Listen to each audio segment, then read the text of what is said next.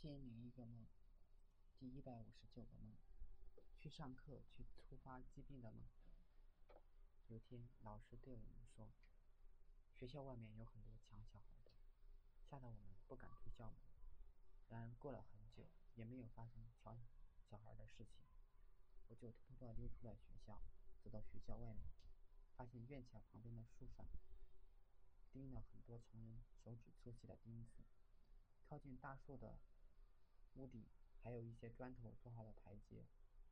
这是老师，这时才发现老师说的果然没错，坏人肯定是先爬上树，然后再从屋顶的台阶偷偷的进入校园里偷小孩。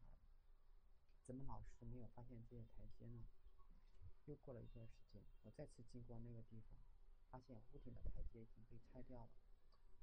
靠近院墙的树枝也被锯掉了，树上的长钉还在，还有一些钉钉在院墙上，感觉像是变身变成了健身器材，让人可以练练习攀岩。总觉得学校的反应还真快，而且还物尽所用，让那些坏人做的东西发挥余热。然后有天，我跟李永新去学校外边的体育馆玩。很多人在跳街舞，翻来覆去，感觉难度很高。不过我俩只有羡慕的份，因为都不会跳舞。后来感觉看着有趣，就打算回学校。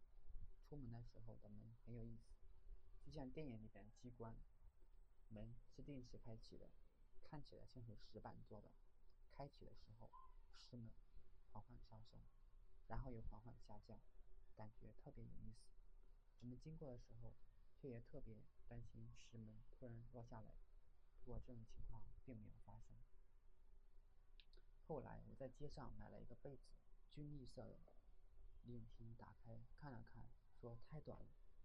我一看，确实是这样，这被子像是小宝宝用的，长度和宽度都不够成人用。正在这时，李永新没打招呼，没打招呼就往学校门口跑了起来。我一看，很多教室都坐满了学生，似乎老师也进了教室。立即明白，马上就要上课了，迟到可不好，所以也跑了起来。但是人行道正在维修，到处是碎砖头、沙堆、土坑，我怎么也跑不快。而且我看到地上有一个新的电机，我很想捡回去玩，想想还是先回学校的好。但是越跑越无力，而且胸口疼得厉害。我只能慢慢走，真的总担心自己得了重病，不是故意要逃课的。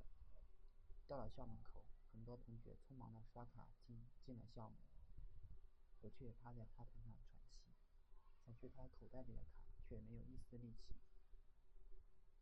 而我这些异常的表现，居然没有引起任何人的注意，特别是站在门口的保安。我觉得保安太冷血了，我总感觉自己快要死了。居然没有一个人注意到我。